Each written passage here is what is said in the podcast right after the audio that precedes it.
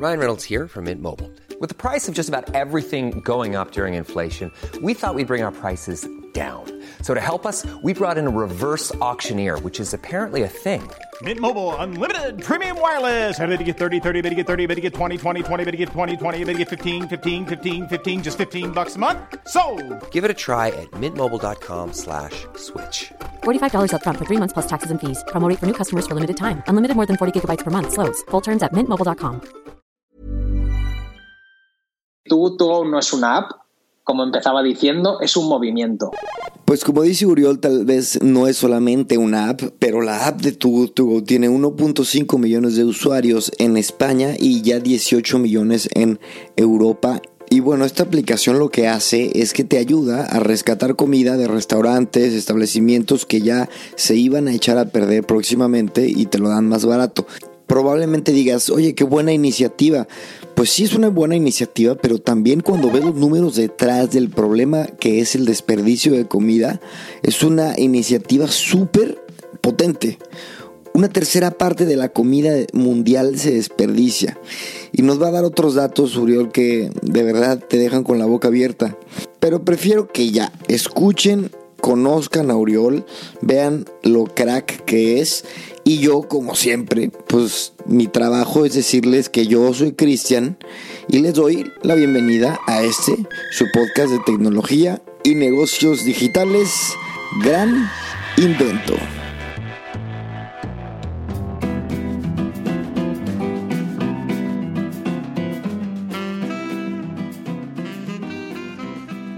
Uriol, muchísimas gracias, señor. ¿Qué tal? ¿Cómo estás, Cristian? Muy bien, estoy bien aquí este, entrevistando con toda la actitud y muy contento de tenerte aquí. Mil gracias por invitarme y totalmente, y en estos momentos más, siempre energía, optimismo, hacer cosas, foco.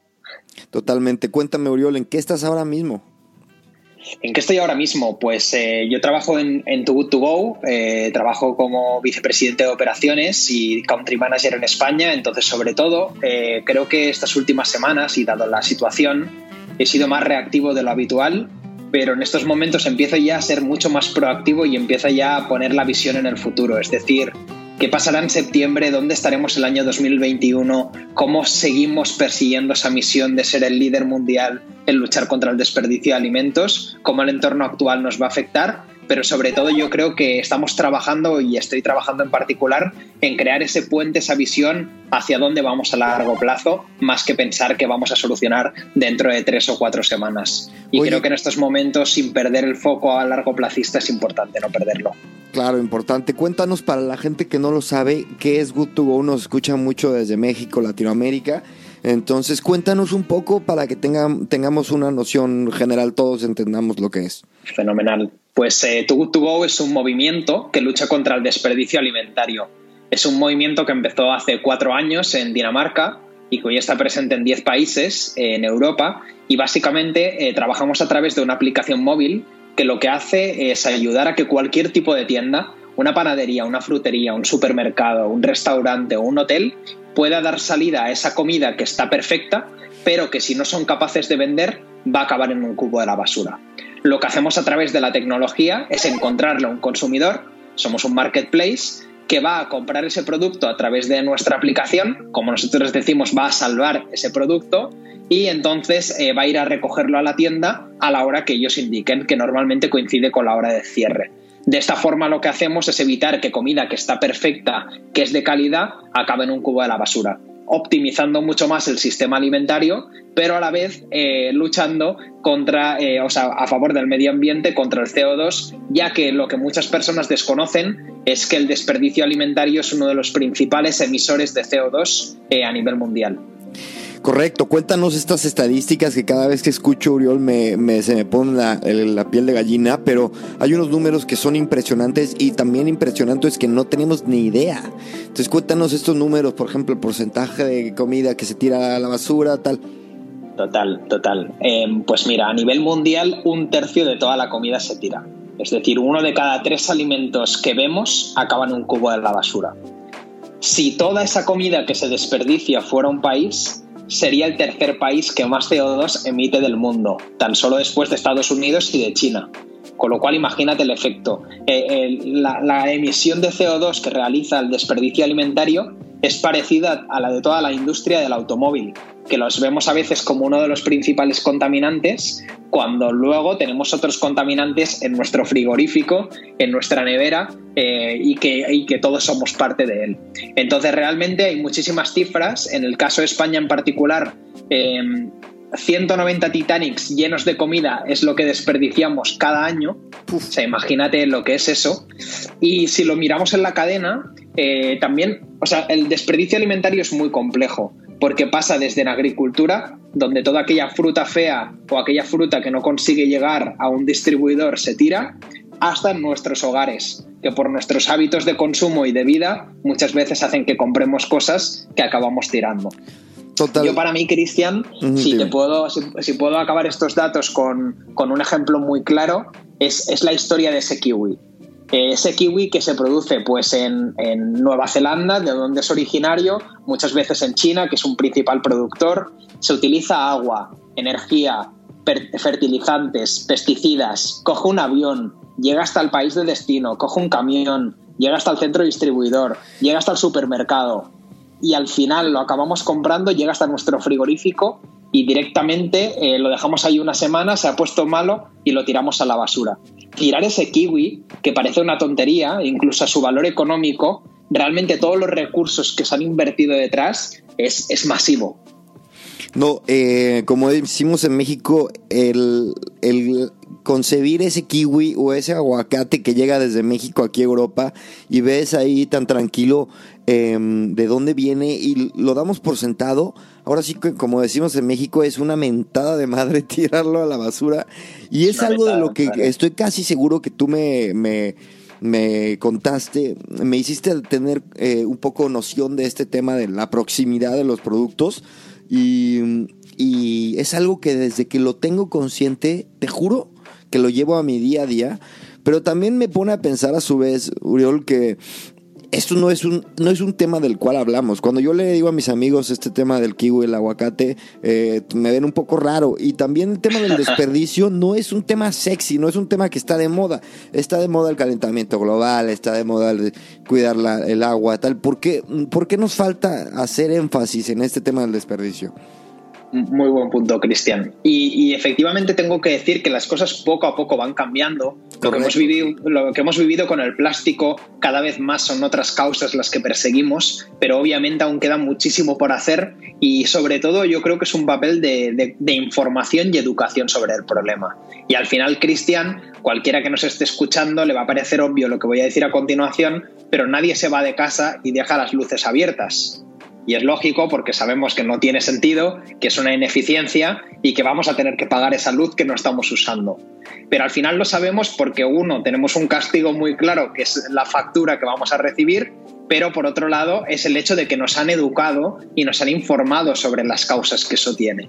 Creo que ese es el objetivo que necesitamos ahora con el desperdicio y por otro lado agentes como Too Good To Go que sean los que lo explican y lo están contando. Ok, entiendo. Ahora entremos al, tema, pues, inevitable. Em, ¿Qué ha sucedido con ustedes ahora con este cambio de, dinámica de día a día, evidentemente a causa de la pandemia que estamos viviendo? Eh, sí, totalmente el tema inevitable. Me ha gustado tu entrada, pero efectivamente es así. Eh, pues obviamente inicialmente tuvimos una gran caída en nuestra en, la operativa del marketplace, sobre todo y al final, y para aquellos que nos escuchan, somos un marketplace, tenemos la oferta, que es aquel excedente que ponen todas las tiendas que están en la aplicación, y tenemos la demanda, que son los usuarios que salvan esa comida. Entonces, con el cierre de muchos establecimientos, la oferta cayó y por otro lado, con el estado de alarma en muchos países, eh, la demanda también cayó. Con lo cual hemos visto una reducción que los mercados más críticos, España e Italia, ha llegado a ser del 80%. Eh, lo positivo es que nos hemos visto compensados con aquellos mercados que han tenido menos caída, como por ejemplo Holanda, Alemania o Dinamarca, que ahora están aguantando el tirón para las cifras globales de Too Good To Go. ¿Cómo estamos afrontando esta situación? Pues lanzamos un servicio sin ánimo de lucro y sobre todo porque queríamos eh, liderar con el ejemplo en estos momentos, eh, con el, bajo el nombre Nos Importas, cuyo objetivo era poner nuestra tecnología a disposición de cualquier pequeña tienda para que pudiera utilizarla como takeaway. Es decir, durante este periodo excepcional que no solo dieran salida a su excedente, sino que también vendieran producto a, precio normal. Porque lo que veíamos es que las tiendas pequeñas, por el hecho en algunos casos de no existir el delivery eh, y por las restricciones a la movilidad, habían generado pues que sus ventas cayeran drásticamente. Eh, de esta forma, con este servicio de Nos Importas, eh, contamos en España con más de 300 tiendas que lo están utilizando para dar salida a su venta de productos takeaway. Ok, entonces, explícame a ver si lo entendí bien, una tienda pequeñita, no necesariamente una cadena, puede darle, vender previamente lo que tiene en la tienda y después ya nada más pasas por él. Exactamente. Y se trata de un lote de productos básicos que te, da, te va a dar para cuatro o cinco días de verdura, de pan, de pescado. De esta forma hacemos que la persona que sale de casa lo haga las menos veces posible, que lo haga de la forma más segura posible en cuanto a la transacción, ya que no va a tener que pagar ni nada, y además que tiene la seguridad que si sale de casa, esa tienda está abierta y esa tienda tiene su producto preparado. Que lo que muchas veces también pasaba al inicio del estado de alarma es que muchas personas se desplazaban, encontraban colas o esa tienda estaba cerrada ese día o ya no le quedaba producto. Lo que buscamos es una racionalidad en las compras y generar un nuevo flujo o canal de ventas para, las para los pequeños comercios. ¿Y qué tan importante es que evitemos eh, colas? Evidentemente nos ponemos nerviosos cuando estamos formados ahí con gente, cuando llegamos al, a un supermercado grande. Yo prefiero, yo personalmente prefiero meterme a, los, a, los, eh, a las tiendas pequeñitas, precisamente por esta ansiedad que me provoca estar en un supermercado grande. ¿Es verdad o es simplemente autosugestión?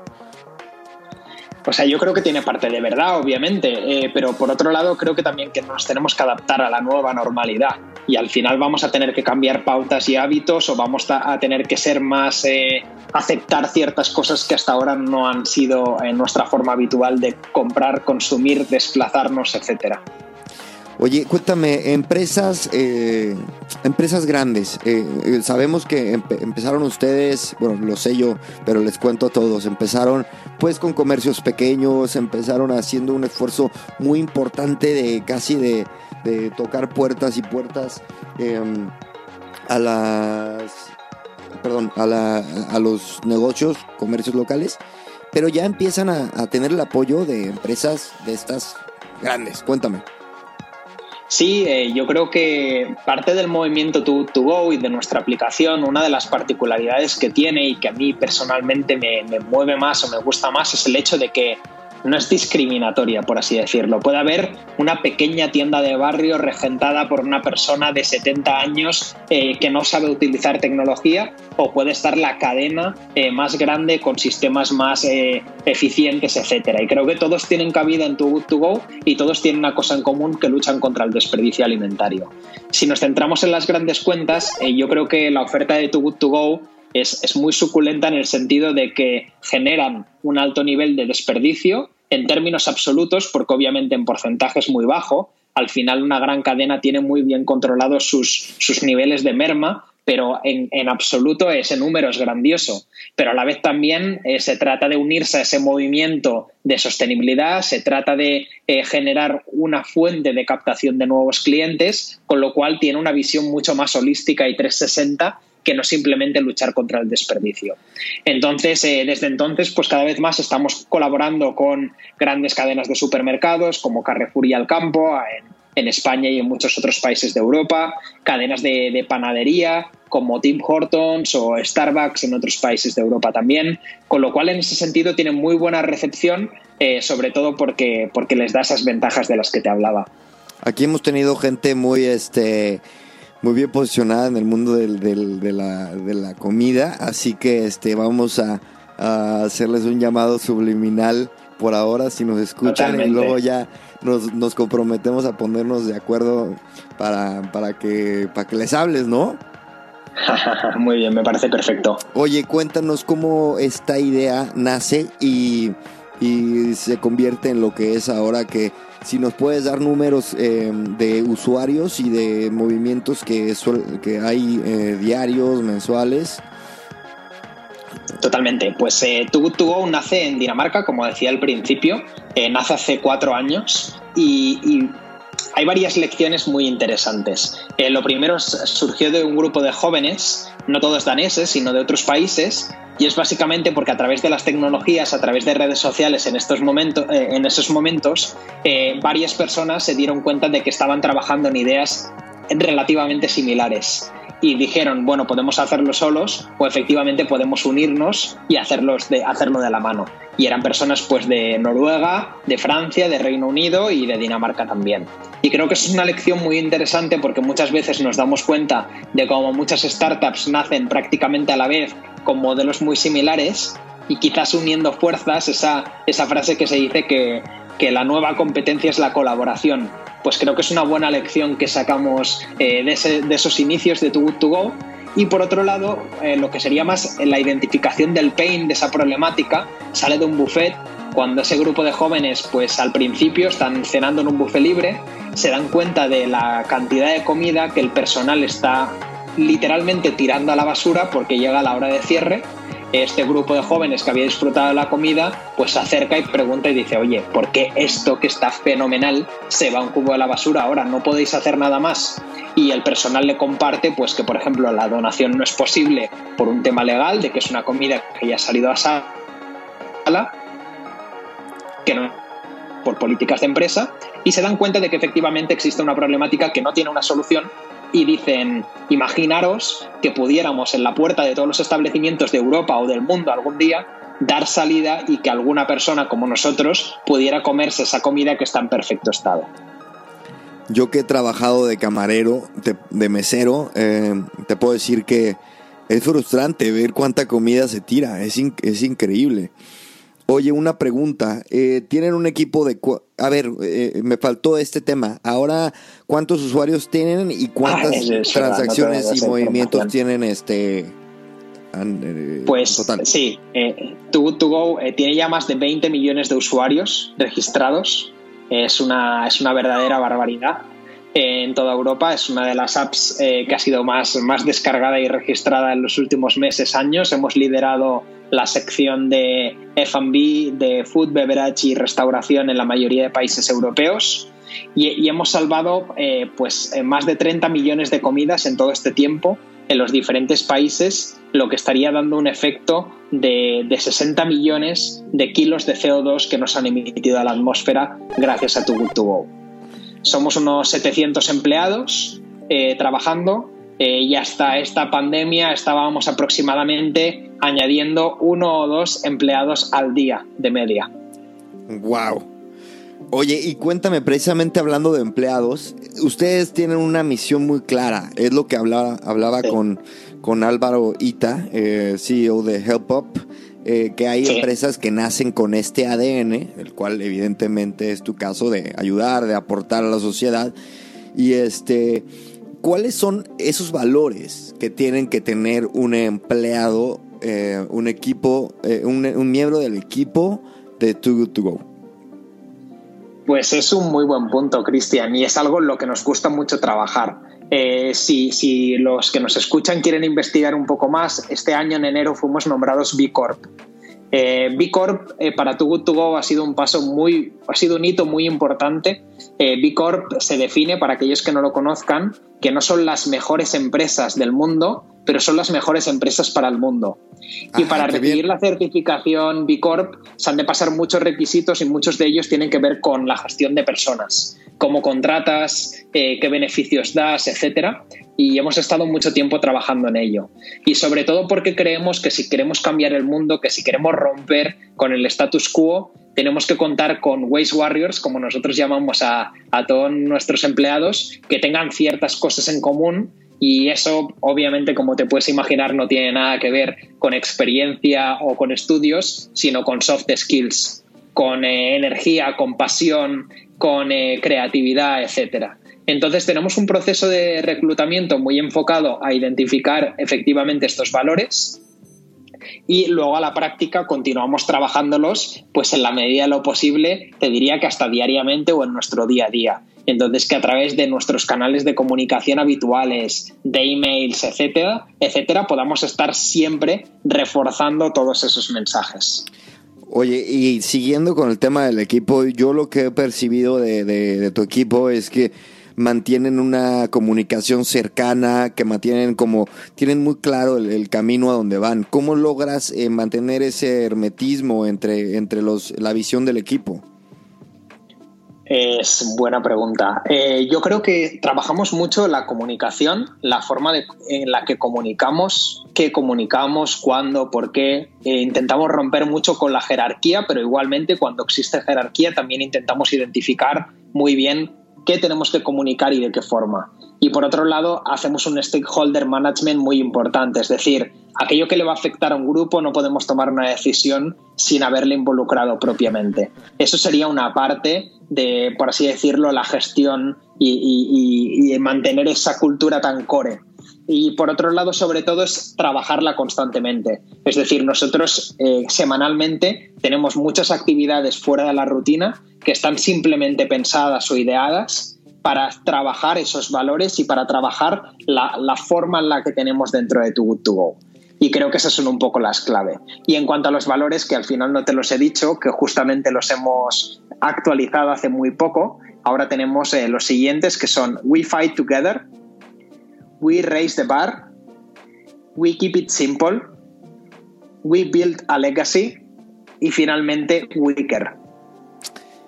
Y esos son los cinco movers que mueven la operación, la forma de funcionar de Too Good To Go, los procesos de reclutamiento, los meetings, cualquier cosa.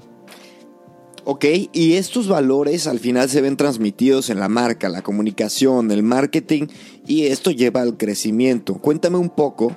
Em, precisamente qué valores, eh, entiendo que serán los mismos, pero cómo, cómo llevan estos valores y, por qué medios, procesos y cuáles les han funcionado estos procesos para hacer que la empresa esté en los primeros lugares de descargas a nivel España, Europa. Em, o sea, voy a darte varias pinceladas, pero yo creo que una de las claves del potencial éxito, del éxito según quieras ver de Good To Go, es por un lado la simplicidad del producto es un producto muy simple para todos, es muy simple para las tiendas para dar salida a su excedente, es muy simple para los usuarios. Al final, hacer una compra en tu Good to Go con la tarjeta registrada puedes tardar menos y es real de 20 segundos. Eh, con lo cual es súper sencillo y a la vez para una tienda para poner su merma una vez está registrada en tu Good to Go puede tardar 20 segundos. Y creo que esa simplicidad eh, hace que las cosas eh, desde un punto de vista de producto sean, sean muy interesantes para ambas partes. Si nos vamos a una perspectiva de comunicación, creo que la clave es el hecho de que tú, tú no es una app, como empezaba diciendo, es un movimiento. Y queremos hacer muchas más cosas que simplemente ayudar a través de un marketplace. Y creo que esa visión largoplacista de la que te hablaba en estos momentos de excepcionales, llevada a nuestro modelo de negocio, es, muy clave también. Es decir, tú, tu Go no va a ser un aliado solo contigo para, para, para estar a través de la aplicación, sino para ir mucho más allá, para hacer propuestas y tender lazos que efectivamente creen puentes y soluciones de futuro.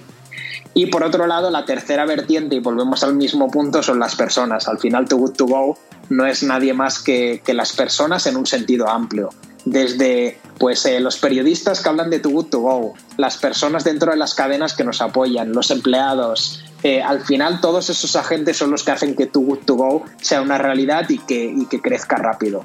Y por otro lado, si te digo algo mucho más tangible que mueva un poco nuestro crecimiento, yo creo que intentamos quedarnos con dos palabras que son como muy diferentes, pero si las juntamos bien, eh, nos dan la receta del éxito y es speed y excellence velocidad y excelencia.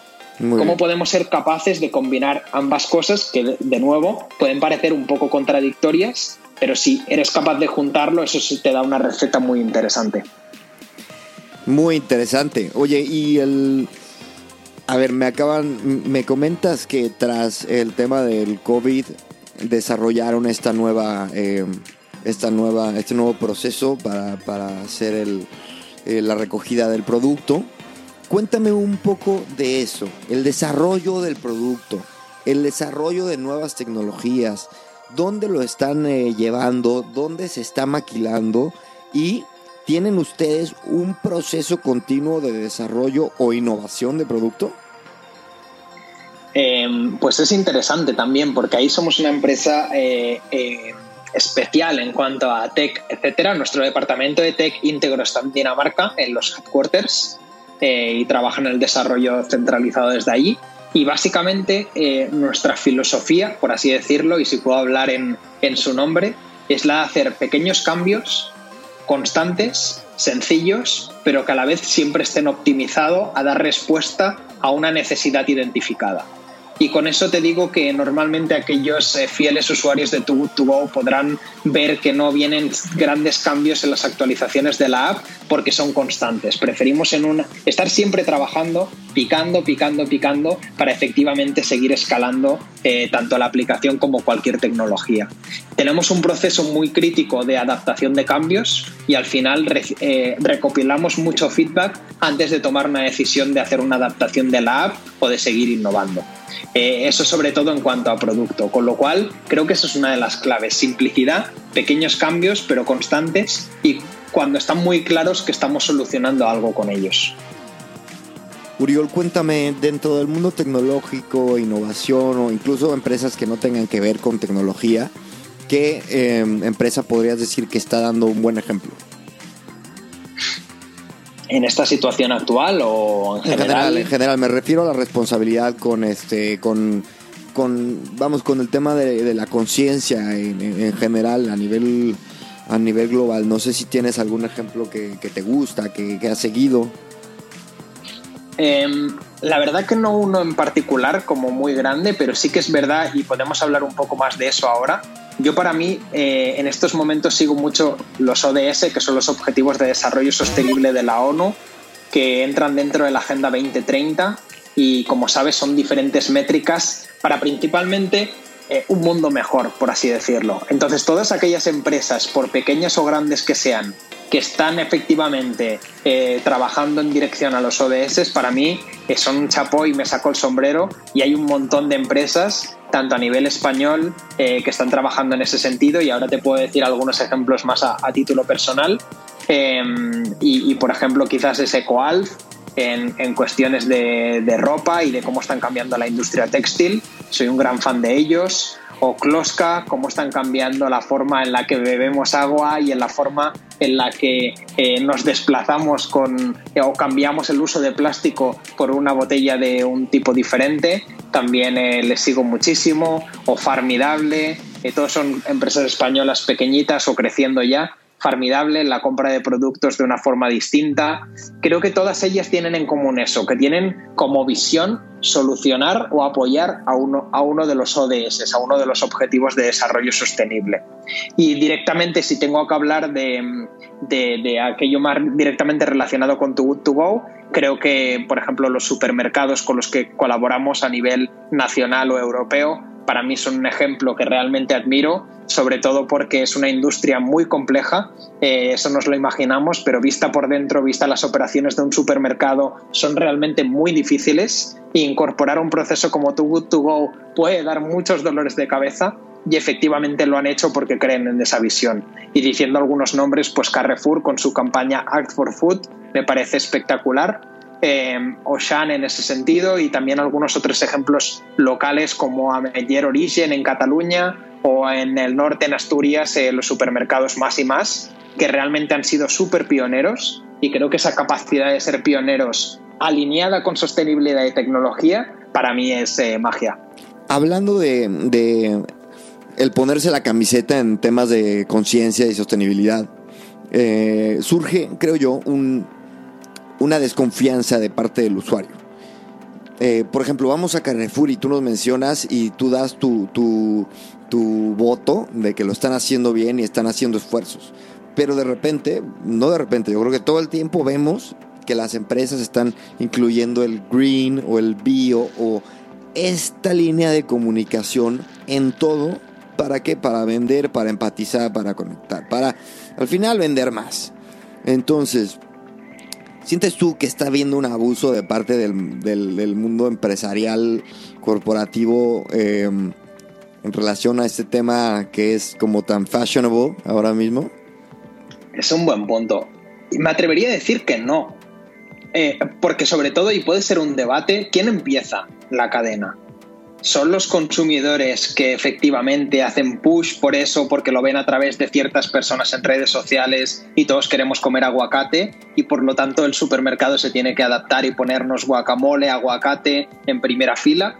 ¿O lo empiezan los supermercados poniéndonos el aguacate y entonces nosotros eh, empezamos a, tener demanda de ese producto. Para mí es siempre un poco el debate, quién empieza el círculo, pero por otro lado creo, y también aquí depende mucho de la visión. Eh, yo, por ejemplo, y obviamente no puedo hablar en su nombre, pero Carrefour con Act for Food lo que me da la sensación es, y lo que sé es que es algo de nuevo a largo plazo, con unos objetivos o métricas muy claras en diferentes perspectivas. Y obviamente seguro que hay muchas cosas a mejorar. Al final, como bien, eh, como bien sabes, eh, cualquier empresa grande tiene muchísimas cosas en las que trabajar, pero creo que sobre todo compartir esa visión con su comunidad para mí es un, un acto muy interesante. Y sobre todo porque nos estamos adaptando todo a, todos a las nuevas necesidades, pero también a los nuevos gustos e intereses. Y quién mueve qué, para mí sigue siendo muchas veces la, duda. ¿Dónde empieza eh, todo?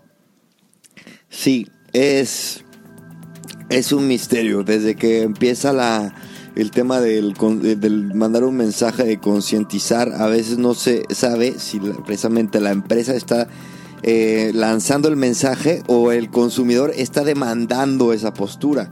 Y la verdad es que no hay forma de, no hay forma de, saberlo a ciencia cierta.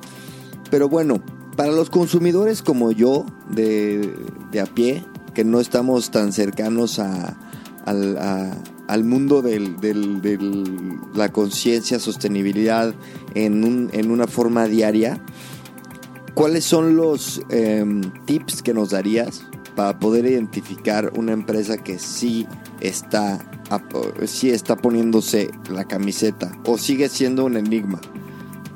Es, siempre muy difícil, pero para mí esas dos cosas son importantes. Uno, no es una acción, sino una visión. Es identificar que realmente hay una visión largoplacista, trabajar en ello y no simplemente una acción momentánea en el tiempo. Para mí esa es una parte muy, muy clara. Y la segunda sería que efectivamente se comprometen dando métricas. Pues quiero reducir X un 30% o quiero hacer esto en esta medida. Creo que aquella empresa capaz de mojarse con un porcentaje, etcétera, significa que detrás hay un trabajo de análisis y sobre todo de compromiso. Y creo que ahí es cuando se demuestra el compromiso. Pero obviamente, y en esa línea, como te decía antes, para mí una garantía es una empresa B Corp, por ejemplo. Alguien que efectivamente lo han certificado, es una certificación obviamente independiente, que cumples muchísimos criterios y sabes que es alguien que va más allá, efectivamente. Eso es espectacular. Mira, en estas entrevistas normalmente la, parte final, la segunda parte de la, de entrevista es empezar a hablar sobre industrias y quiero que dentro de esta plática tú me des eh, insights en temas de, de, conciencia, ¿no? Un poco, por ejemplo, Amazon, la empresa de la que también tenemos que hablar, ahora mismo está vendiendo como nunca y, es, eh, y, mucho se habla de este impacto que tiene el, el, el, llevar todo lo que compras a tu casa, ¿no? Que no es un proceso necesariamente eficiente.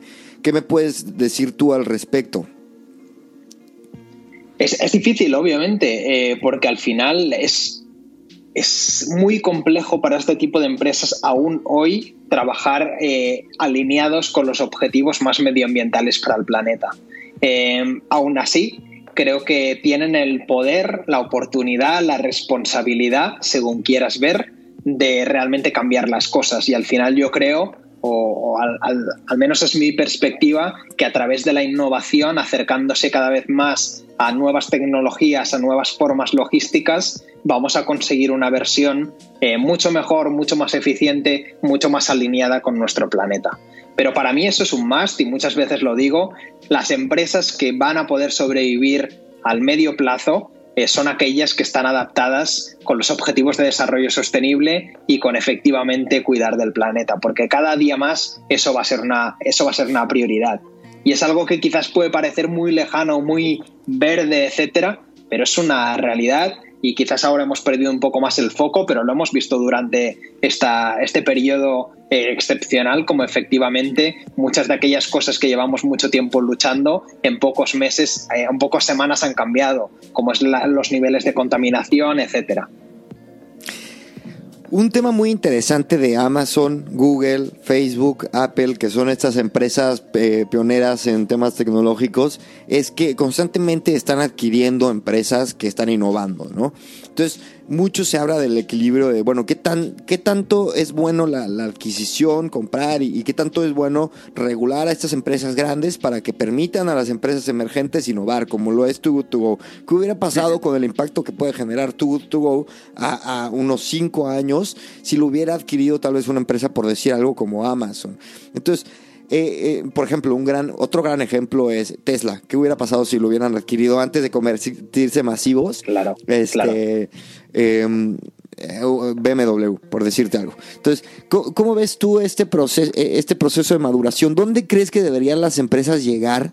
Este, yo sé que no hay respuestas claras, pero es un poco, es un poco la idea, que, que, que te dejes ir conmigo y me cuentes dónde, dónde crees que la, empresa tiene, se tiene que respetar su misión y, tal vez no necesariamente desde el lado capitalista, que es cuando, bueno, cuando los quieran comprar y ellos quieran vender, ¿no? Claro. Mira, eh, te responde parcialmente y ahora entraré un poco más. Yo hay un libro que lo recomiendo muchísimo y me encanta y explica el ejemplo pues, de empresas como Uber, Airbnb eh, y es Blitz Scaling. Eh, es de Reid Hoffman y, es un libro genial. Blitz Scaling habla sobre todo, y Blitz es un concepto militar, y sobre todo habla de escalar, estamos acostumbrados mucho a esta palabra las startups, escalar exponencialmente lo más rápido Blitzscaling es cómo hacerlo a otro nivel, cómo realmente hacerlo lo más rápido posible. Em, y, sacaba este concepto cuando me hablabas de ello porque la mayoría de ejemplos que podemos ver que caen bajo el blitzscaling son empresas que efectivamente no han sido adquiridas y que han seguido muy bien su misión hasta cierto momento. Entonces yo soy de la línea de pensamiento de que efectivamente cuando uno tiene que rendir menos cuentas es cuando tiene más capacidad para innovar, para saltarse las reglas, para hacer cosas atrevidas eh, y para efectivamente quizás intentar cambiar el status quo. Obviamente hay excepciones para todo y creo que el frame que se está creando dentro de estas grandes empresas cuando hacen una adquisición cada vez más soporta que se pueda seguir innovando pero sí creo que cuantos menos commitments tengas, eso te permite eh, al, fin eh, pues poder ser mucho más tú libre. Y, y, al final llévamelo a un ejemplo muy sencillo, pero imagínate tú eh, en qué momento puedes ser más creativo como persona o, o, por así decirlo, tomar aquellas decisiones que rompan más el status quo. Pues probablemente no lo vas a hacer cuando eres un niño y quizás tienes aún una, un tutor no lo vas a hacer en otro momento en el que no eres por tu parte capaz, cuando lo vas a hacer en ese momento en que tienes tus plenas facultades y que no tienes que rendirle cuentas a nadie. Claro, excelente visión.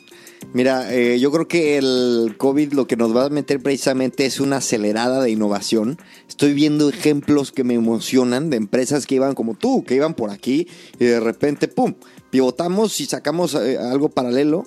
Em, ¿Cuáles crees tú que sean las tendencias que vamos a ver a raíz de esta situación en la que vivimos? Evidentemente el, pedir para llevar o el prepago va a ser una de ellas. ¿Has identificado algo más?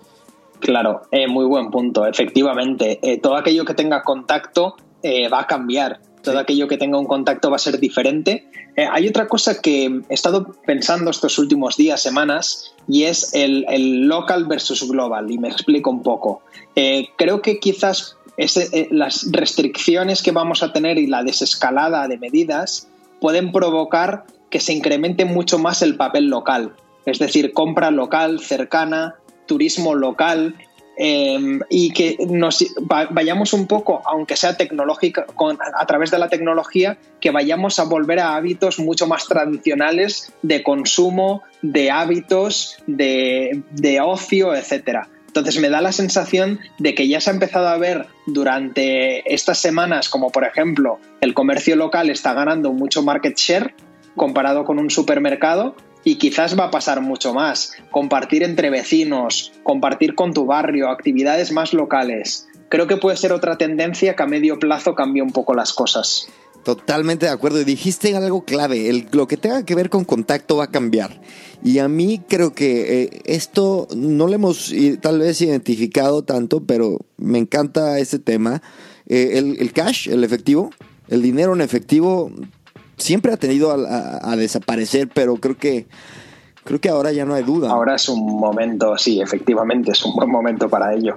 Claro, ¿tú, tú, tú crees que, que sea pronto o, súper pronto? Yo, hace mucho tiempo que no veo ni, un, ni una moneda ni un billete y te lo digo en serio. Y obviamente mis finanzas no son muy buenas, pero, pero es que de verdad no, no tengo contacto con el dinero porque al final no voy al banco a sacar y todo, el 100% de las transacciones de mi vida suceden o a través de un dispositivo o cuando es yo físicamente, pues pago a través del móvil el 90% de los casos.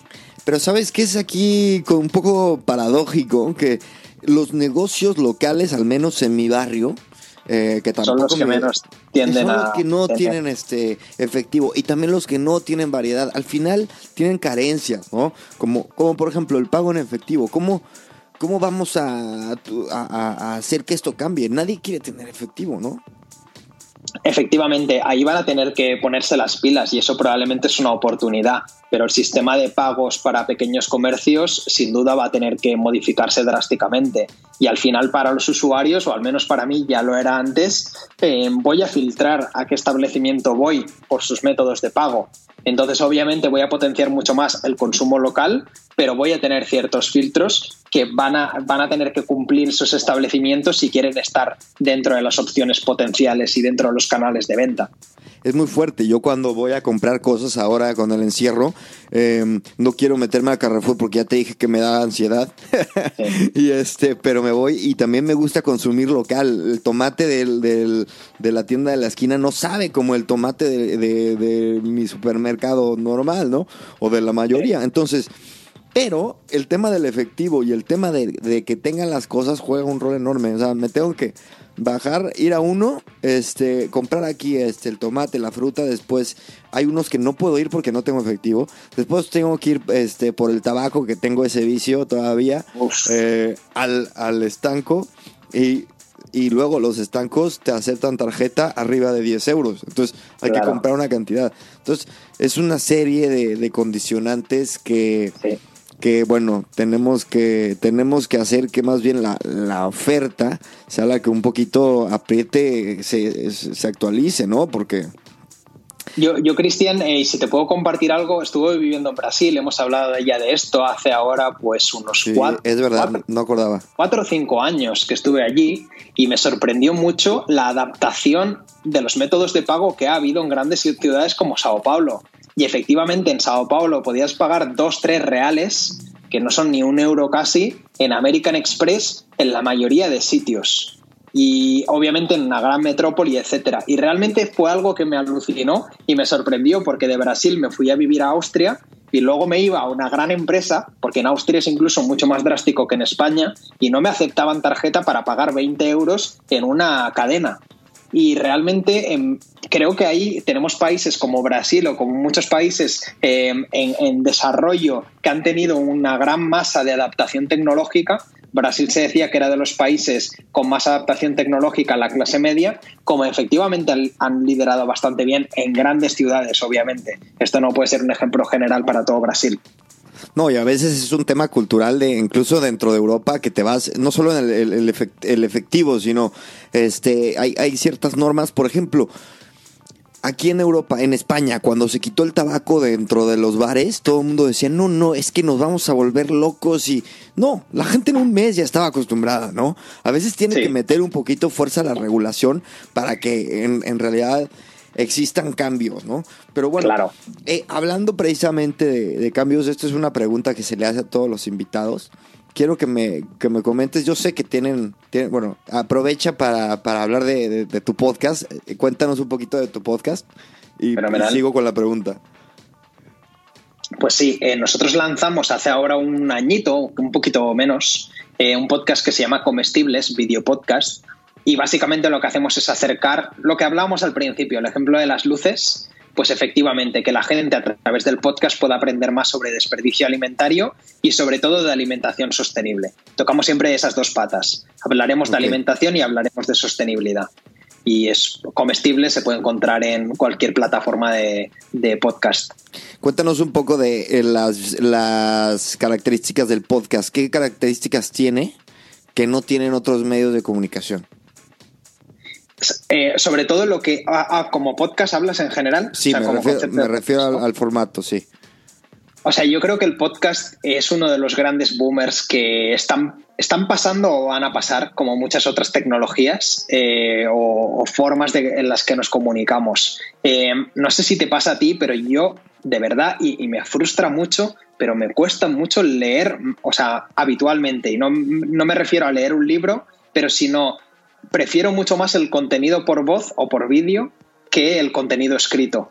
Eh, creo que es incorrecto en parte y por eso me frustra porque es, va acompañado de ese ritmo súper eh, rápido que llevamos de vida, de querer el máximo input, de tomar el máximo de decisiones rápido y no es positivo. Pero por otro lado, creo que el podcast lo que combina es cercanía, creo que te permite escucharlo cuando quieras, donde quieras, te permite reflexionar a medida que escuchas, porque aquellos que somos poco multitasking, y a mí me pasa a veces cuando leo, me cuesta más reflexionar, tengo que parar y reflexionar. Mientras que con el podcast soy capaz de estar escuchando y de yo tener mi pensamiento a la vez y reflexionando sobre cosas. En fin, para mí, y llevo quizás un año diciéndolo, creo que es un, método de comunicación que está empezando y que, y que va a seguir potenciándose muchísimo.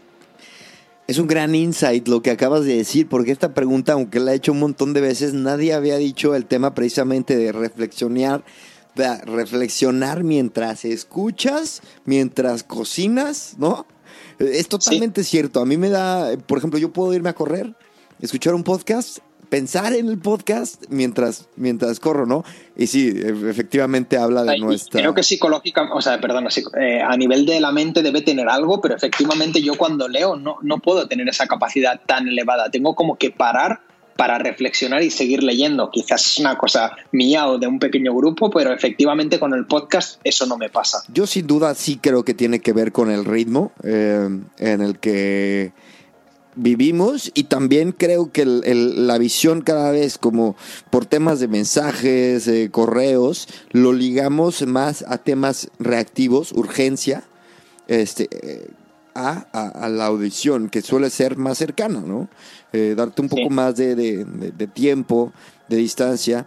Cuéntame una cosa. Y, si quiero puedo añadir una cosa más, Cristian, me he dado cuenta durante este periodo en el que obviamente trabajamos desde casa y comunicamos mucho más, que estoy tendiendo a comunicar mucho más en voz que no por escrito. Es decir, he reducido mucho el número de emails que envío para enviar o bien notas de voz a través de WhatsApp o cualquier plataforma o simplemente descolgar el teléfono y hacer una llamada a tres, una llamada a cuatro y dedicar seis minutos a hablar de un tema que hubiera significado cuatro correos en una cadena de correos. Y no sé si es el hecho de que efectivamente respondo mejor al, al estímulo del audio pero es, o sea, he tenido ese, estímulo de utilizarlo más.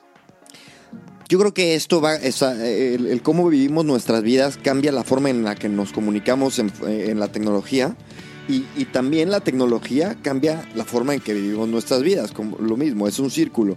Yo también hablaba el otro, el otro día de cómo ahora la gente se está más videollamando, ¿no? Y es, yo decía, para mí es evidente que eh, surge porque ya no vemos caras, entonces y también es, es un apoyo de comunicación. Cuando yo te veo la cara, ahora mismo que lo estoy, haciendo por medio de video, tengo, tengo una, eh, una, una, herramienta más que cuando simplemente lo hago por llamada, que antes lo hacía así, por cierto, para, para conservar la calidad del audio. Pero bueno, es muy interesante, son unas por otras y la es súper interesante. Eh, mira, eh, Cristian, nosotros, y sé que muchas otras empresas lo han hecho diferente durante este periodo, te diría que el 95% de los meetings de trabajo son por video call. Es decir, nosotros no trabajamos solo con audio. Lo típico de no conectar el vídeo no es habitual en nosotros. Y ojo, no es para que estés súper formal y verte que no estás en la cama, como si quieres estar en la cama tirado, da totalmente igual. Pero realmente lo que decíamos, el hecho de ver cómo reaccionas a un estímulo, eh, cómo realmente estás interpretando lo que te digo, ayuda mucho mejor a fluir en la comunicación y toma de decisiones. Oye, y ahora que hablamos de cambios, ¿qué, qué cambios positivos crees que nos vaya a traer esta locura? Eh, yo creo que sobre todo ya se está viendo, pero vamos a humanizarnos más. Y eso no significa humanizarnos perdiendo tecnología, al contrario. Eh, yo para mí, quizás como ya lo tengo muy íntegro, este debate que he visto alguna vez por la prensa de esa tecnología que criticamos ahora es nuestra aliada, eso para mí no tiene ningún sentido, ya que lleva muchísimo tiempo siendo mi aliada, pero efectivamente creo que vamos a humanizarnos mucho más a través de canales virtuales o físicos, pero humanizarnos en el sentido de ser más empáticos, de tener más coherencia, de pensar más en el bien común respecto al bien individual. O quizás es, espero, no sé si será así, pero al menos para mí eh, será la, la forma de seguir. Interesante, perdón que regrese un poco también al tema de cómo nos comportamos ante la tecnología, pero a mí se, se me vino a la, a, la, a la, cabeza un recuerdo. Yo re, recuerdo perfectamente que cuando cumplí 23 años, o sea, hace nueve años yo estaba aquí en Madrid estudiando y te lo juro que me hablaron como 10 amigos. Y yo creo que ahora te, tengo más amigos, pero en mi cumpleaños me llaman tres personas, porque también el mensaje como que... Eh, eh, ah, es totalmente equilibra verdad. un poco el tema de la verdad. comunicación, este, no sé, no sé, es, es realmente el, el, tema de cómo nos comportamos ante la tecnología es, es totalmente imparable cómo evoluciona. También por eso estamos tan pegados a, a los datos, ¿no? A ver, ¿Puedo, puedo compartirte un insight? Por favor. Eso, porque siempre me ha fascinado el tema de la felicitación del cumpleaños y cómo ha ido cambiando junto a la tecnología. Ya, ya, ya, de verdad, me ha parecido espectacular. Cuando había Facebook, recibías 300 felicitaciones cuando se utilizaba Facebook a medida que se ha ido perdiendo, el número de tus felicitaciones han bajado, acercándose mucho más a la gente más cercana a través de WhatsApp. Correcto. Y así ha ido de decrecimiento. Y ahora estoy volviendo a ver un nuevo pico con Instagram a través de fotos. De stories. Te, de stories, efectivamente, y la gente como que sube una foto contigo y pone alguna cosa y tú como haces el, el sharing de ese story y se está volviendo la nueva forma de felicitar. Fíjate que yo lo que hago es, yo a la persona que tengo pocas en mi vida, pero si la gente que, que yo quiero, le voy a llamar. Ahí sí sigo en los noventas. Le voy a llamar y me da igual, desde, es más, desde el tiempo de Facebook, me da igual todo lo demás. Le voy a llamar y que... Y luego, y luego te dicen, no me has puesto nada en Facebook o en tal. Y yo, no, pero te estoy hablando. En fin, oye, cuéntame a dónde Sí, ¿a dónde van eh, to Go? Ahora mismo el futuro es una incógnita, pero dentro de lo que cabe, este, ¿a dónde quieren llegar? ¿Cuáles son esos objetivos? El movimiento del que te hablaba. Ese es nuestro objetivo. Tenemos cuatro pilares, hogares, negocios, política y educación. Tenemos métricas hasta 2024, a cinco años vista, ya quedan cuatro y medio, de qué queremos conseguir en cada uno de estos cuatro pilares. Básicamente, inspirar a hogares a que cambien hábitos, plantar una semilla en educación para que la perspectiva sea diferente de aquellos pequeños que empiezan a formarse, ayudar a negocios a tener una alimentación sostenible 360 y a nivel político impactar en regulaciones de cómo se gestiona el desperdicio alimentario. Y eso hemos puesto varios milestones en los próximos cuatro años y medio y queremos llegar al mil millones de comidas salvadas en 2024. Qué cracks. En tema de geográfico, ¿qué te gustaría llegar a un mercado en particular ahora mismo? Um, pues la ruta de Too Good To Go va creciendo. Anunciamos en enero eh, que íbamos a lanzar en Estados Unidos durante este año. Es algo que tenemos que ver cómo nos ha afectado este periodo. Eh, y ya sería el segundo continente. Y obviamente en esa ruta para 2024 consideramos más continentes porque si queremos ser el player mundial, eh, pues necesitamos tener presencia en varios continentes. Yo personalmente, y si puedo dar mi opinión, y está totalmente separada de Too Good To Go, eh, si no Uriel Reui, es Brasil, porque obviamente eh, amo Brasil, me encanta Brasil y me encantaría ver el día que está allí porque al final me siento hasta siempre lo digo un poco brasileño entonces uno siempre quiere tener lo, lo que le gusta en, en su país Sí, tienes ahí una fijación, ¿eh? Interesante. Total, eh, total. Oye, y este, ¿qué sueños has cumplido desde que empezó tu aventura con tu, tu y qué sueño quieres cumplir? Uf, buena pregunta, compleja. Em, no me gusta mucho hablar de sueños y tengo una mentalidad de objetivos bastante medioplacista. No creo que tenga sentido trabajar en el corto plazo cuando trabajas por objetivos, pero también me gusta ser real de hasta dónde se puede llegar y hasta dónde no. Eh, y sobre todo me gusta disfrutar de las pequeñas victorias. Las pequeñas victorias son las que te van dando aliento y las que por otro lado te van ayudando a ir creciendo poco a poco. Yo para mí, por ejemplo, en, esta trayectoria en Tubutubo en particular, el momento en el que efectivamente dijimos hemos cubierto España y tenemos puntos de stores en todas las provincias principalmente fue un hito muy importante de decir em, eh, la capilaridad que hemos conseguido y lo mismo por el otro lado del marketplace. Cuando hicimos en España un millón de usuarios registrados fue la tercera app con más crecimiento el año pasado 2019 de todas las categorías. Em, eso fue un, un gran hito pero creo que sobre todo el hito mm, que más me gusta, del que estoy más orgulloso, es eh, el, hecho de que las cosas pasen em, gracias a un equipo de personas y porque tienen la proactividad de que así sea. Y al final nuestra organización es totalmente inversa y las cosas nacen de cualquier persona y no de arriba abajo como estamos acostumbrados a verlo. Y el día que ves una campaña en Instagram que no tenías ni idea como un usuario más y está espectacular. Ha aparecido allí, es el trabajo de varios departamentos y es algo que alguien ha cocinado de principio a fin em, sin que tú lo vieras y porque realmente ponen pasión en eso. Para mí eso es un objetivo espectacular y al final de, cómo liderar a través de, personas y cómo todos estamos empoderados en la misma visión. Creo que esos son los hitos principales. Hitos nuevos por el camino. Yo creo que el de seguir inspirando y, viendo formas de inspirar en otros agentes que no sea directamente nuestro marketplace y me remito de nuevo al movimiento, pero por ejemplo, cuando una tienda te llama y te dice, oye, quiero cambiar mi packaging porque no es lo más sostenible, realmente eso es una pequeña victoria, es decir, están empezando a cambiar hábitos. O cuando a una madre te dice, no, eh, mi hijo estuvo en una clase vuestra y ahora le encanta la fruta fea y es un Waste Warrior porque le ha encantado el concepto y no se deja nada, se lo acaba todo. Pues esas pequeñas victorias son las que, las que realmente queremos seguir trabajando a escala. Uriol, por último, invita a la gente a que, ya que, ya que viviste la entrevista, invita a la gente a que escuche entrevista y diles por qué. Eh, pues la verdad que ha sido súper interesante, pero me remito al punto del podcast, porque van a poder estar escuchando esto y quizás reflexionando sobre un problema que tienen en su día a día que no es igual, pero quizás les estamos dando una pequeña clave, una pequeña idea que les hace reflexionar sobre otra cosa.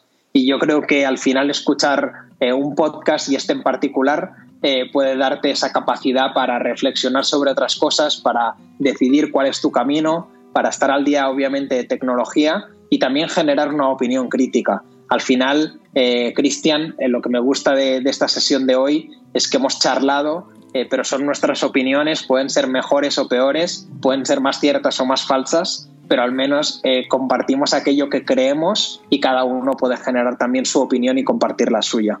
Claro, no conoces, no conoces a nadie si no te sales un poco del guion, ¿no? Y este, y, estiras un poquito el confort. Eso es lo que yo al menos intento hacer. Uriel, muchísimas gracias de corazón, de verdad. Lo mejor, que sigan este, los éxitos, que, que salgamos ahora sí que de estar fortalecidos. Y estamos en contacto. Muchísimas gracias. Gracias, Cristian, que vaya muy bien. Venga. Chao, gracias a todos. Chao.